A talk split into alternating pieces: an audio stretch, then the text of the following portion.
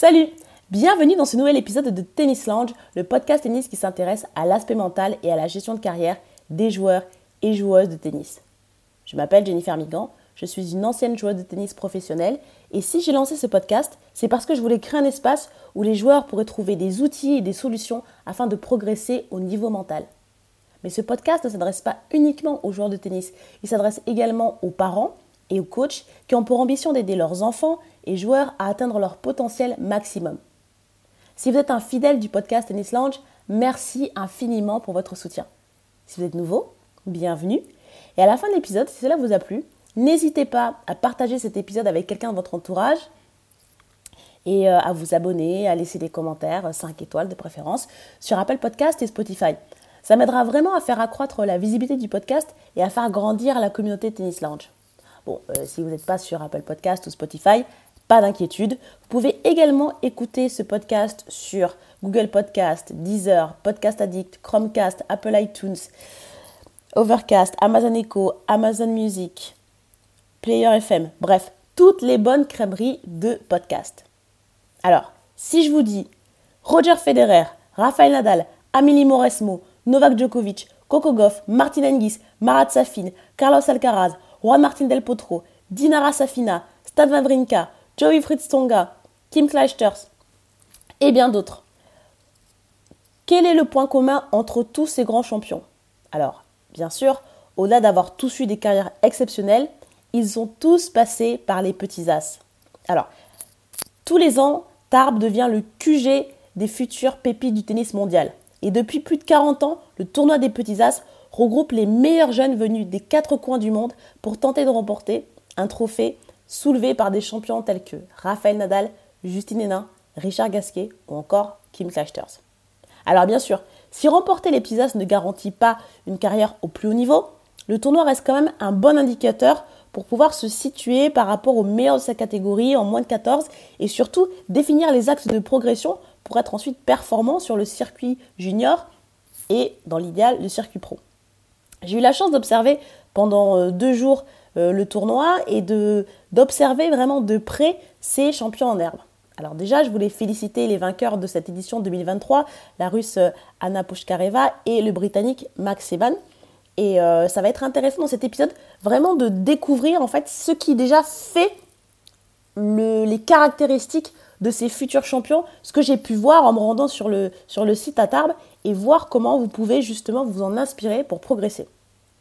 Alors, tout d'abord, le premier point que j'ai envie d'aborder, c'est l'importance de remporter le premier set et comment y arriver. Alors, une chose que j'ai vraiment remarqué, c'est que souvent, à ce niveau-là, en jeune, la personne qui remporte le premier set, surtout si c'est un set qui est accroché, eh ben, prend un ascendant assez important et on voit souvent des scores 7-5-6-1, 7-6-6-2. On voit que la personne qui perd le premier set a tendance un petit peu ben, un peu à se, à, se, à se décourager et puis à perdre ses moyens.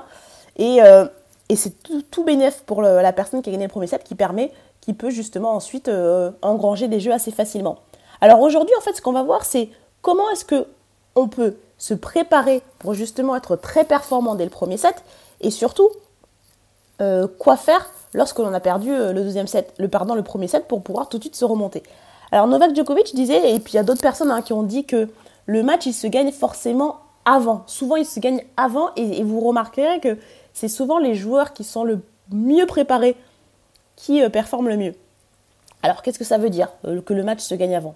Alors, Joko, il explique que lui, avant ses matchs, ben, il utilise pas mal la visualisation, notamment la veille ou euh, un peu avant de rentrer sur le match, et il s'imagine toujours gagnant sur ce match. Alors ça peut paraître un petit peu comme ça, pas forcément très, cartésien, mais on se rend compte que, et ça a été prouvé à maintes et maintes reprises, que la visualisation, elle a un, impact vraiment positif euh, sur les sportifs de haut niveau. Alors pourquoi? Parce que lorsque vous vous imaginez en train de réaliser une performance euh, où justement vous êtes capable de faire face à des problématiques, de faire face à des situations un petit peu euh, périlleuses et à vous en sortir, eh bien le cerveau, lui ne fait pas vraiment la différence entre ce qui est de la visualisation et qui est du domaine finalement de la création et la réalité. Donc pouvoir se visualiser son match la veille de préférence avant de dormir et de, mettre en place ces schémas, dire voilà, aujourd'hui mon objectif, enfin pardon, pour demain mon objectif c'est de, bah, faire euh, par exemple, je vais dire une bêtise, mais euh, la, la tactique de service slicé et ensuite jouer dans l'ouverture euh, lorsque je commence mes jeux, c'est quelque chose qui peut paraître très ridicule, mais votre cerveau l'enregistre et vous serez beaucoup plus à même de le reproduire le lendemain. Ça peut être une demi-heure avant le match, de vous asseoir, de vous isoler et de, revoir vos schémas. Euh, je, me sens fort lorsque je pars avec mon adversaire sur ma diagonale revers, par exemple. Je me sens fort lorsque euh, je tente un service volé. Et mon service volé, je vais le servir sur le côté extérieur et je vais monter et je vais jouer ma volée de revers. Si le retour vient croiser, je vais la jouer dans l'ouverture euh, longue. Si elle vient sur mon coup droit, si je suis droitier, je vais essayer de faire une volée claquée plutôt sortante. Vous voyez, ce genre de schémas qui sont assez simples et assez basiques, vous les répétez et vous les imaginez et vous imaginez en train de les faire régulièrement, ça va vous donner un avantage certain sur votre, sur votre adversaire qui peut-être va juste arriver sur le match en espérant faire un bon match et en n'ayant pas mis cette préparation euh, supplémentaire pour euh, préparer son match. Donc ça c'est la première des choses. Après bien sûr l'échauffement physique, ça c'est quelque chose qui est très important et on voit souvent bah, les joueurs qui... Euh, montent en intensité parce qu'ils savent très bien qu'une fois que le match commence, il faut être prêt physiquement euh, aller à la bataille et que souvent les matchs se, jouent et encore plus sur les jeunes sur l'endurance physique. Alors comment monter en intensité? L'idéal bien sûr c'est que lorsque vous avez votre horaire, bon, ben, vous savez exactement l'heure à laquelle vous allez jouer, donc vous pouvez déjà préparer votre match plus en amont avec plus de précision. 20 minutes avant le match, faire un échauffement physique assez intensif de minimum 10, 10 à 15 minutes. Moi, je trouve que c'est bien pour pouvoir justement monter en pression, euh, faire des sprints, faire des, des, euh, mouvements d'agilité. Euh, je pense que voilà, pour ceux qui, font déjà des tournois sur le, circuit en tennis Europe ou même des, tournois un peu nationaux, vous savez que vous devez voilà, vous échauffer 15 euh, euh, minutes avant votre match, faire un échauffement physique, éventuellement aussi prendre votre raquette pour faire des gestes à blanc, de manière à ce que voilà, votre corps arrive sur le terrain préparé et, et que ce ne soit pas les 5 minutes d'échauffement qu'on vous donne qui vont justement servir d'échauffement. Euh, ça, c'est une erreur à, proscrire, euh, surtout euh, dès que vous arrivez voilà, vers 13-14 ans. Voilà, il faut commencer déjà à avoir des attitudes, des attitudes professionnelles. Une fois que si vous jouez par exemple en rotation, c'est-à-dire que vous n'avez pas l'horaire fixe de votre match, le meilleur moyen, le meilleur moment pardon, pour aller vous préparer, ça va être voilà, milieu du, milieu du deuxième set. Quand vous voyez que la personne qui a remporté le premier set voilà, mène je sais pas moi, 3-0, bon voilà, là il faut aller tout de suite aller s'échauffer parce que vous savez que le match risque de se terminer euh, assez rapidement. Donc ça c'est vraiment les meilleurs moments pour, euh, pour, ceux qui ne savent pas exactement quand aller s'échauffer. C'est voilà, c'est un quart d'heure, 20 minutes avant pour que vous, rentriez sur le terrain avec un petit peu ben, d'influx nerveux, que votre intensité soit augmentée et que vous soyez prêt, euh, prêt au combat dès le départ. Donc ça c'est intéressant. Après on voit aussi que souvent, comme je le disais tout à l'heure, quand les gens gagnent le premier set, la, personne en face a tendance un peu euh, à se décourager et les jeux défilent. Alors qu'en réalité, c'est un moment qui est très important. Lorsqu'on remporte un premier set, surtout lorsque c'est un jeu, euh, un set qui a été accroché, il y a une tendance à la décompression. On, on a tendance à se relâcher un petit peu. C'est quelque chose qui est assez naturel et qu'on peut même voir sur le circuit professionnel. Et donc pour la personne qui a perdu le premier set, c'est en fait le meilleur moment. Et on voit que les grands champions sont capables justement de saisir ça. C'est pour ça qu'on voit des joueurs comme bah, Nadal euh, ou, Djokovic ou même d'autres qui, dès qu'ils perdent le premier set, tout de suite ils serrent la vis parce qu'ils savent qu'il va, il va avoir une opportunité. Que la personne en face va se dire Ah, j'ai fait le plus dur. Et qu'en fait, à ce moment-là, que là, ça devient dangereux. Elle n'a pas fait le plus dur et c'est là où il faut justement remettre un petit peu un coup de collier pour tuer le match. Et donc, si vous perdez le premier set, c'est là où il faut se dire ben, je vais me concentrer encore plus et je vais redoubler d'efforts parce que mon adversaire, finalement, il a l'ascendant sur le score, mais il est un peu plus fébrile et moi, il faut que je montre toujours ma volonté de, gagner. Donc ça, c'est un point qui est important et que, je vous conseille bien sûr de, mettre en avant. Donc ça, euh, ça c'était pour euh, le premier point. Le deuxième point, ce que j'ai pu observer en allant regarder le, tournoi des Pisa, c'est que le plus stable émotionnellement gagne. Alors ça, c'est quelque chose qui, qui, tient même, j'ai envie de dire, sur le circuit professionnel, mais c'est vraiment une, un critère qui est, j'ai envie de dire, mais tellement flagrant chez les jeunes parce que bien sûr, ils sont encore en formation et ils n'ont pas eu l'opportunité ben de, travailler encore sur leur mental et de, euh, prendre les automatismes pour justement euh, ne rien montrer, ne pas montrer leurs émotions sur le terrain. Et donc euh, ça, ça a été quelque chose qui a été d'autant plus vrai lorsque j'ai regardé la finale du tournoi des, filles, donc opposant euh, Anna Pushkareva à, la roumaine euh, Julia Safina Popa. Et ça, c'était assez intéressant parce que euh, ce qu'on a, pu voir, c'est que lors de cette finale, le début du premier set était assez équilibré et on voyait malgré tout la roumaine Popa qui était toujours au bord de au bord de, je sais pas, de l'implosion. Euh, euh, on la voyait pleurer. Euh, c'était, c'était assez, assez déroutant parce que elle marquait des points. Dès qu'elle perdait un point, émotionnellement, elle, était très instable et, et elle s'énervait beaucoup. Elle montrait vraiment beaucoup ses émotions. Et je, et je trouvais ça assez édifiant que justement elle ait pu arriver en finale. Après, elle joue très bien, c'est une gauchère, elle est, très intelligente, elle est, elle est, euh, elle est tenace et, elle s'accroche malgré tout. On, pourrait croire que le fait de, hum, perdre euh, des points, enfin de, s'énerver, de pleurer un peu, la décourage, mais en fait pas du tout.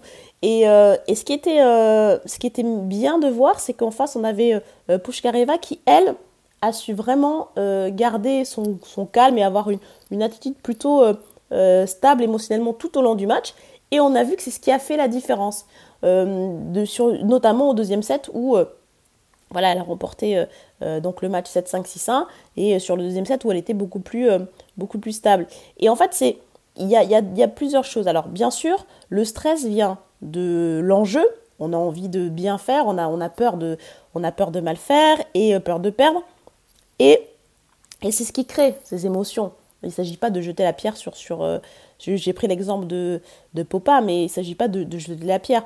On, est tous, on a tous joué au tennis, on, est, on, est tous, euh, on a tous envie de bien faire, et on a tous été, euh, une fois au moins, euh, submergés par l'enjeu. Eh bien, ce qui est intéressant, c'est que en construisant une stabilité émotionnelle, surtout chez les jeunes, chez les juniors qui veulent atteindre le haut niveau, il y a plusieurs choses qui se créent. Déjà, on crée des automatismes pour pouvoir être plus lucide sur le terrain, mais aussi on crée un ascendant psychologique qui va, perdurer sur le circuit pro. Alors qu'est-ce que je veux dire par là? Nous, quand on voit euh, certaines confrontations euh, sur le circuit pro, on se dit ah tiens c'est la première fois qu'il se joue sur le circuit. Alors effectivement c'est vrai, sauf que la plupart du temps ces gens-là se connaissent depuis bah, effectivement les, les, petits as à Tarbes euh, et donc ils se retrouvent ensuite sur le circuit. Et ce qu'il faut bien comprendre c'est que au fur et à mesure des années, ils se rencontrent peut-être euh, au final des petits as, peut-être euh, lors de l'Orange Bowl, sur d'autres tournois jeunes importants. Et il y a quand même des, ascendants psychologiques qui se créent. Quelqu'un qui a toujours gagné en junior, s'il se et contre un autre adversaire, s'il se retrouve euh, sur le circuit pro, il y a de fortes chances pour qu'il y ait déjà un ascendant psychologique. C'est notamment le cas, par exemple, pour, prendre un exemple, de si on prend 11 Jabber et Caroline Garcia, alors sur le circuit, elles ne sont pas jouées non plus énormément de fois, mais euh, je, crois que ça fait en confrontation, euh, si on compte les juniors, ça fait 7 ou 8-0 pour Anjabeur. Elle ne l'a, euh, Caroline Garçon ne l'a jamais battue. Alors, est-ce que ça a un avantage? Moi, je pense que oui. Je pense que surtout sur le circuit junior qui marche beaucoup à la réputation. tiens, tu joues telle joueuse, elle est trop forte. Ça, ça parle beaucoup. Il y a beaucoup d'intimidation, beaucoup d'intox. Il y a des, il y a des choses, il y a des, je pense qu'il y a des petits complexes qui se créent et qui, euh, bien sûr, euh, peuvent se, changer sur le circuit. Mais ça, il y a quand même toujours ce, petit antécédent. Donc, si vous, si vous arrivez à montrer dès le plus jeune âge que vous êtes fort émotionnellement, que vous êtes euh, capable justement dans les moments importants d'avoir l'ascendant, et eh bien c'est des choses qui peuvent vraiment porter leurs fruits dans, je sais pas moi, 10 ans sur le circuit pro. Alors bien sûr, euh, il, faut, euh, il faut être capable de, se dire que euh, ça ne veut pas dire que sur, si tu as perdu contre quelqu'un en junior, tu vas forcément perdre contre lui en, senior. Le meilleur exemple étant Richard Gasquet et Raphaël Nadal. Richard Gasquet battait Nadal sur le circuit junior et ne l'a jamais battu sur le circuit sur le circuit senior. Donc ça ne veut bien sûr rien dire. Mais qu'est-ce qui fait, qu'est-ce qui aide à renverser la tendance? Ça va être bah, bien sûr le travail et les résultats que vous allez obtenir. Euh, plus vous obtenez des résultats, et plus vous prenez confiance, plus vous battez des joueurs forts, et plus bien sûr les joueurs contre qui vous avez perdu en junior, ça perd un petit peu de son, de son importance. Alors pour progresser dans ce domaine, ce qui est important, c'est de connaître son schéma de jeu, ça apporte une vraie sérénité et surtout ça apporte de la clarté. Quand on sait ce qu'on va faire, quand on sait ce qu'on fait, on est déjà un peu plus... Euh, bien sûr qu'il y aura du stress, mais on est beaucoup moins euh, propice à, péter les plombs sur le terrain parce qu'on n'est on pas en train de, devoir gérer des choses pendant le match, il y a des choses qui sont déjà en place. Ensuite, définir des objectifs de progrès et oublier les résultats. Alors ça c'est quelque chose qui est euh, sur le circuit junior, c'est vraiment la clé. On voit euh, beaucoup de gens qui se montent la tête sur le circuit euh, junior parce que, ah, euh, par exemple, même les petits as, oui, bien sûr que c'est important, mais il y a plein de joueurs qui, qui n'ont pas, pas gagné les petits as et qui, sont, qui ont eu des très bons résultats. Et, et, on voit beaucoup de fois les entraîneurs, les parents se mettre une pression incroyable et le joueur aussi se mettre beaucoup de pression sur ces tournois-là parce qu'ils se disent ah je joue ma vie. Bah non en fait pas du tout, vous jouez pas votre vie, vous êtes en apprentissage. Il faut bien, il faut bien que tous les membres de la team soient d'accord et comprennent que ces tournois sont importants dans le sens où c'est des, bons indicateurs pour savoir où on en est, mais ce sont en aucun cas des tournois euh, déterminants sur le, sur le, reste de, notre carrière. Donc sur ces tournois-là, euh, ce qui est important, c'est de définir des objectifs de progrès et donc de mettre en avant voilà, qu'est-ce que j'ai envie d'améliorer? Combien de fois, par exemple, je dis une bêtise, mais des choses très basiques, hein, combien de fois je suis allé au filet sur des balles, sur des balles importantes, c'est-à-dire des points 30A, 40-30, où, j'ai pris l'ascendant pour essayer d'aller montrer euh, que j'étais euh, courageux. Courage, d'ailleurs, on en reviendra, euh, c'est un point qu'on abordera en suivant dans cet épisode. Apprendre à changer de tactique. Alors, L'adaptabilité, c'est une des plus grandes qualités d'un joueur de tennis. Euh, et, donc là, moi, j'ai envie de vous montrer comment est-ce que vous pouvez travailler votre euh, tactique et comment vraiment vous pouvez justement faire augmenter votre intelligence tactique sur le terrain euh, grâce à YouTube. Alors, pour les, les jeunes joueurs qui m'écoutent, vous êtes bien sûr en début de votre apprentissage et donc il y a des choses que vous ne maîtrisez pas et c'est tout à fait normal. Mais c'est le moment idéal pour apprendre. Et comment est-ce qu'on peut apprendre? Aujourd'hui, on a une chance qui est énorme, c'est que on a, on a des, euh, des quantités, des quantités, des heures de tennis qui sont euh, accessibles gratuitement sur YouTube. Euh, et, si vous êtes malin, vous pouvez vraiment euh, tirer avantage de, ça. Alors je parle pas des, résumés qui sont assez courts, qui vous montrent toujours les plus beaux points. C'est sympa, mais c'est pas pas à ça que je fais référence. Moi, je fais référence euh, vraiment. Vous, allez sur YouTube et vous tapez des matchs et vous allez voir que euh, y a souvent ben, des, matchs qui sont qui mis à disposition de, de, grandes finales, de grands joueurs. Et là, moi, je vous dis bah, d'analyser juste un set. Je ne vous demande pas d'aller euh, analyser tout un match sur des matchs de 3, 4, 5 heures. Mais juste prendre un set. Et en fait, l'idéal, c'est donc, euh, pour le faire, vous prenez un carnet et avant le début du match, vous faites euh, un petit peu un inventaire des, qualités des joueurs que, vous allez observer. Donc, quand je dis un inventaire, c'est-à-dire vous allez mettre d'un côté, ok, quelles, sont leurs forces, quelles sont leurs faiblesses, quel est leur style de jeu. Et pour vous amuser, vous pouvez faire une prédiction de la tactique qu'ils vont aborder en fonction de l'adversaire en face. Pourquoi est-ce que c'est important de faire ça avant de commencer euh, à regarder le match? Parce que vous allez, regarder en ayant une intention. C'est-à-dire que vous n'allez pas être passif dans votre euh, visionnage, mais vous allez être euh, actif. Donc une fois que vous avez fait ça, vous allez commencer à regarder et vous allez repérer si les joueurs utilisent les tactiques que vous aviez prévues ou pas. Euh, et, ça, c'est intéressant. Donc, vous allez noter aussi des choses telles que est-ce que le joueur, lorsqu'il est en difficulté et qu'il doit sauver une balle de break, eh ben, qu'est-ce qu'il fait? Alors, ça va être où est-ce qu'il sert, où est-ce qu'elle sert, euh, quel effet, la puissance, est-ce que euh, quel est le deuxième coup après le service? Et comment est-ce que ce, joueur ou cette joueuse va construire son point?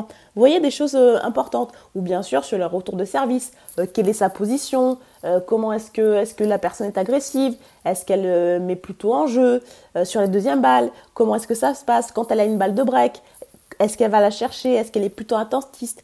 Et en fait, une fois que vous allez repérer ces différents schémas, vous allez voir s'ils si s'adaptent à votre jeu. Parce que bien sûr, euh, je pars du principe que vous avez une connaissance de votre identité de jeu et que vous savez, vous savez euh, déjà comment est-ce que vous jouez et quels sont vos, schémas forts et quelles sont vos, tactiques de jeu qui, euh, qui vous permettent de, gagner des matchs. Une fois que vous avez fait ça, vous allez, vous allez le noter et vous allez vous dire, ok, bon bah moi je vais travailler à l'entraînement, sur mon prochain match d'entraînement, je vais travailler ça et je vais voir euh, euh, ce que ça fonctionne. Et c'est comme ça que petit à petit, vous allez, vous, vous allez euh, emmagasiner de l'expérience, parce que vous allez prendre de l'expérience à travers les joueurs, à travers les, les joueurs et à travers leur, leur, succès. Vous allez vous en inspirer et c'est comme ça que vous allez bâtir votre jeu et gagner du temps. Et, et ça, c'est quelque chose qui n'est pas négligeable et, vous pouvez le faire vraiment facilement sans avoir besoin de, de quelqu'un à côté de vous. Vous pouvez après le faire avec votre entraîneur, ça peut être intéressant. Chacun marque de son côté les choses et, euh, après vous comparez. Ça peut être aussi une manière de, travailler aussi euh, en binôme. Mais moi, j'aurais tendance aussi à vous dire de le faire seul pour que vous puissiez euh, vous-même, comme ça, apprendre un petit peu et, et, avoir une, une, meilleure connaissance, connaissance tactique. Donc j'ai parlé tout à l'heure de brièvement de courage. Alors pour moi, le plus courageux gagne. Ça c'est vraiment la, la leçon que, que j'ai repéré en, allant voir euh, les petits as et, euh, et surtout euh, c'est et c'est très important de le souligner, de souligner. Alors c'est vrai que dans les catégories très jeunes, je vais dire jusqu'à 12 ans, les jeux, les jeux défensifs ont tendance à l'emporter sur les joueurs les plus offensifs.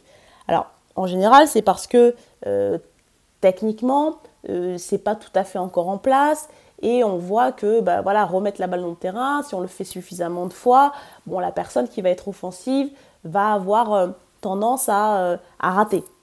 Et c'est ce qui fait que bon voilà, on a des joueurs plus ou moins défensifs qui gagnent euh, jusqu'à jusqu'à 12 ans. Bon, la bonne nouvelle, c'est que à partir de 13-14 ans, tout ça, c'est voilà, ça fonctionne plus.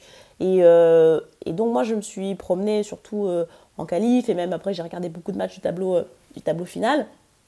Et on voit que ben, c'est la personne qui va prendre des risques et alors, il ne s'agit pas de taper sur tout, mais la personne qui va être courageuse, surtout sur les points importants, qui va euh, avoir, euh, qui va avoir l'ascendant. Et si vous prenez des joueurs comme euh, Federer, Serena Williams, Djokovic, Nadal, alors c'est des joueurs qui sont très différents, mais ils ont tous un point commun, c'est qu'ils sont excellents lorsqu'ils sont sous pression. Et alors pourquoi est-ce qu'ils sont excellents lorsqu'ils sont sous pression? Eh bien c'est parce qu'ils ont tendance à ils imposent leur schéma fort sur les points importants, ils ne subissent jamais et ils arrivent toujours à emmener leurs adversaires dans leur filière avec énormément de conviction.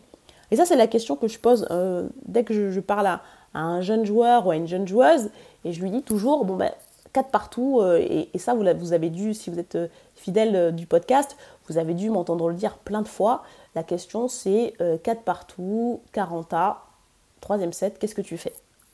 Et ça, ça va être, euh, c'est une question justement pour définir déjà où vous en êtes. Est-ce que vous êtes quelqu'un de plutôt défensif? Est-ce que vous êtes quelqu'un d'offensif? Et en, fait, cette réponse, c'est pour ça qu'il faut la donner assez naturellement. Et à partir de là, vous allez pouvoir construire votre schéma fort.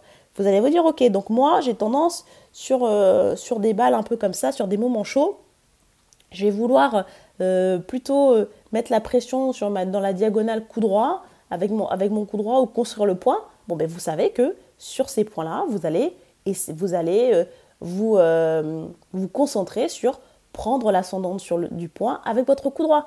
Point barre. Et pas se dire Ah, mais là j'ai peur, j'hésite. Non, non, non. Euh, et, les plus grands champions, c'est ce qu'ils font. Ils font preuve de courage. Alors, est-ce que c'est du courage ou de la conviction? Mais ils ont tellement répété leur schéma fort que ils se trompent pas et qu'ils vont le faire. Et c'est pour ça qu'on dit oh là là il arrive à, servir un ace sur son sur une balle de break. Oh là là elle a fait un elle a fait un revers gagnant. Parce qu'en fait ils ont tellement répété que pour nous qui regardons les, matchs à la télé ça a l'air extraordinaire, pour eux, c'est le schéma qui doit être fait, c'est le plan et ils appliquent le plan peu importe le moment. Et quand j'ai regardé la finale euh, des garçons, euh, Marc Siban notamment en finale, euh, si, vous avez la chance d'aller regarder peut-être des, résumés, sur la balle de match, c'est assez impressionnant. En fait, on voit que vraiment, bon, alors c'est vrai qu'il n'y a pas eu forcément match qu'il a, maîtrisé le match assez rapidement, mais quand même, on, voit que voilà, il, sert, il, essaie de prendre l'avantage et puis il a, dès qu'il a une opportunité, en coup droit, il arrive, bon, il fracasse son coup droit et puis euh, dans la zone et on n'en parle plus quoi. C'était, c'était fait avec une, vraie, euh, euh, ça m'a assez marqué parce que c'était bon révélateur de, de la physionomie pardon du match, mais c'était aussi révélateur de, on sentait que c'était clair dans sa tête et que il aurait fait exactement la même chose s'il y avait eu 6-5 balles de match 40-30 au troisième set. Et ça, euh, c'était assez impressionnant. Et ça veut dire d'ores et déjà que c'est un joueur, je pense, qui a un, ADN de jeu qui est très défini et qui sait exactement ce qu'il doit faire.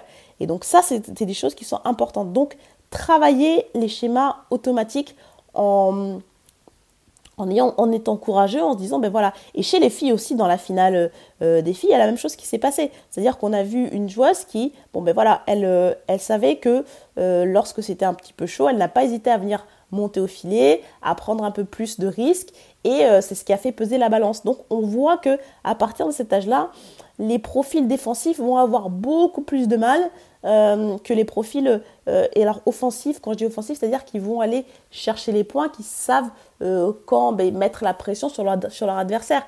On n'est pas obligé d'être constamment en train de tout agresser, mais sur des points qui sont importants, peut-être euh, être, euh, être un peu plus agressif, en général, ça paye et ça donne un avantage. Voilà, donc euh, pour ce résumé de cette immersion sur le tournoi des petits as, j'espère que ça vous a plu. Encore une fois, si vous avez aimé cet épisode, n'hésitez pas à le partager avec quelqu'un de votre entourage, à vous abonner, à laisser des commentaires. Et moi, je vous dis à très bientôt. Merci, ciao